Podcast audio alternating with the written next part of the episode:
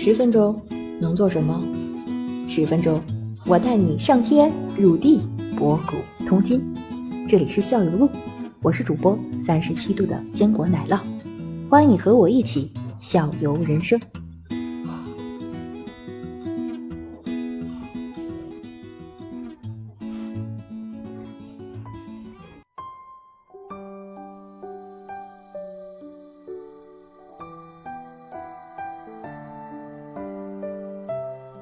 比如说有有一次我玩过的一个本是这样的，它的获胜条件就非常的复杂。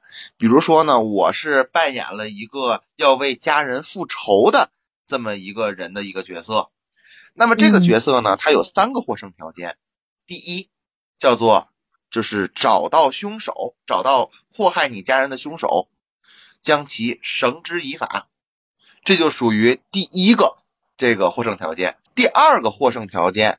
就是，就是如果，就是你存活到最后没有被发现，就是你复仇其实已经完成了一部分，有两个凶手，第一个凶手你已经找到并且把他给杀死了，那么在这个游戏结束之前不被别人发现你是凶手，也视为你是获胜条件。嗯，所以你看，比如说第一个游戏推理过程中，我突然发现了凶手，我找到了这个凶手，我推理出来了，我获胜了。或者说在游戏结束之前，哎，我都没被找到，哎，我也获胜了。或者是哎，我我达成什么放下仇恨，跟其他人一起奔赴天涯海角，也获胜了，能理解吧？就它是有很多个获胜条件去综合的。就会有存在那些打酱油的人，对吧？对，也不是是的，是的，是的。那怎么他们怎么算获胜呢？他们就不能获胜，就是再给他们一个支线任务呗。对他们也有支线任务啊，嗯，比如说有的打酱油的人物可能是比较关键的帮凶，就是帮助凶手隐藏，嗯，比如说凶手就是隐藏自我，比如说这个这个不是凶手，就是找到凶手。并存活，就每每一方的这个条件都不太一样。嗯，根据剧本、自己剧情、角色来设置一个自己的那嗯，对，好的。看啊，胖头鱼老师，我们再看刚才我们把那 个剧本杀的这个几个类型介绍了一遍，然后怎么能玩好这个剧本杀？我想问一下，就是这个就在玩剧本杀这个过程中，你是把这些所有的剧本杀套路都熟悉了搞好呢，还是说你？就这个这个游戏里边确实有一套自己的规则，就是怎么样才能把这个玩好。比如说我啊，我有自己的理解啊。比如你看这个这个那个奶酪他们都是非常清楚的，而且他们也非常的反感。反感什么概念？就是我每次就是为了就是达成目的，是吧？最大的一个特点，我就要把这个水搅浑 啊。对，水搅浑怎么讨厌？你说 对，特别他们都是讲话特别怎么回事？然后我们我们专注的推理这凶手呢？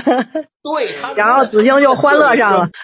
不是，他们都在特别专注推理凶手时，而且会有的时候就是他们在描述事件或者在陈述他自己那些事件的时候，我经常的做了一个非常有意思，就是我经常就是特别仔细的在听他们他们所有的描述，然后比如说。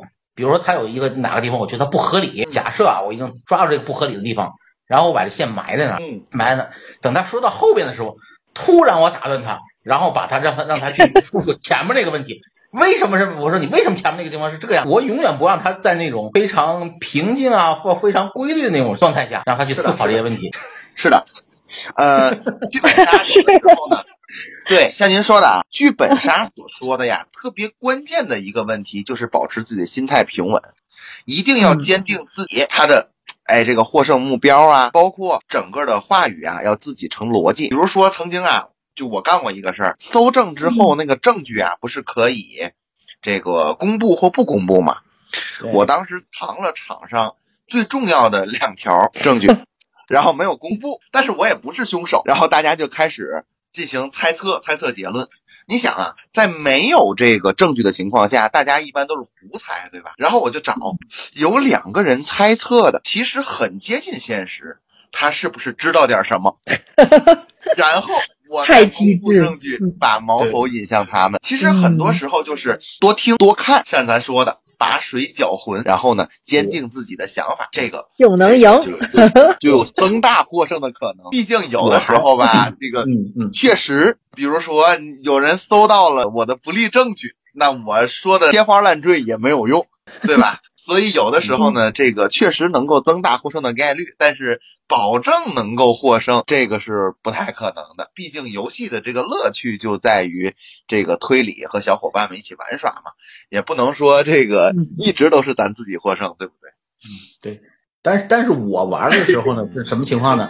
还不像那庞德宇老师，你更，比如说理性、更逻辑的缜密。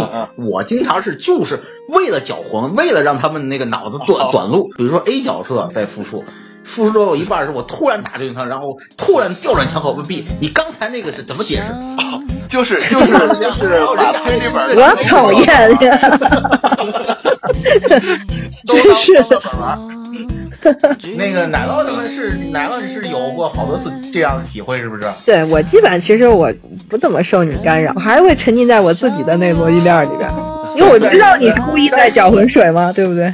但是有人已经哎呀，你烦死我了，对不对？对，是啊，是啊。胖头鱼老师，如果你碰见这个子欣这样的这个小伙伴，还玩吗？玩玩玩的，那那玩 玩玩，挺好挺好。你玩本的时候有什么样的风格？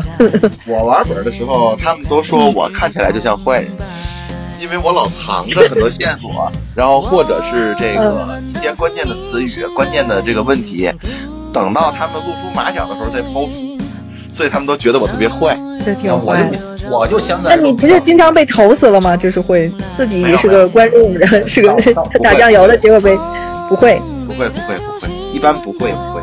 那个胖头鱼老师，这种情况啊，我跟你说，我在我们那个玩的时候，确实怎么怎么怎么讲呢？因为就是说，我们当时就是以这个团队玩的时候，有一种有一种人就是性格贼直贼直那种，为了就是他只要是比如说他那个地方一暴露，就这一条线当当当当就全部暴露掉了。我们当时就是就就他们就这孩子就是不会说瞎话那种，所以我们这种情况下基本就先投他。是。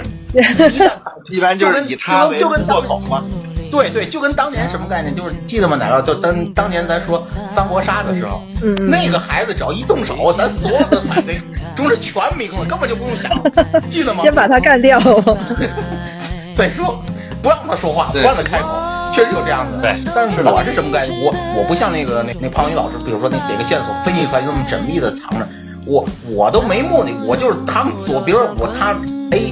再说是我，比如说我马上调转枪头问 B 的时候，其实我也不知道那个他那个证据管不管用，我就劈了他，就是左炸一枪右炸一枪，万一炸出来了呢？对，我我还真是有几次炸出来了。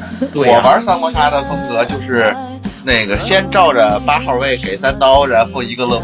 他 打的那不是那样，那样那样，经常的经常情况下就是酱油位的话很郁闷，倒真是一轮对对对，一轮不到就就就下去了。对对对，不给你机会，对，不给机会，那个那个太那什么，我们有时候还是保护一下八号位，稍微没那么惨，毕竟大伙要看一下。这八号位是这个酱油位本身握在那就是很惨，尤尤其是手里有一堆好牌的时候，眼睁睁眼睁睁三个单反，两个两个万剑，两个万剑出不去，那是最惨。对对对对对，所以其实三国杀也是桌游的一种嘛，剧本杀其实就是借鉴了密室。跟那个桌游，然后结合出来的这么一种游戏形式。嗯，最早是从湖南台的那个节目开始火遍全国。对对对对对对对对对。其实剧本是不是比他还要早啊？嗯，比他要早，因为他毕竟已经上了节目了。其实在此之前是挺早的。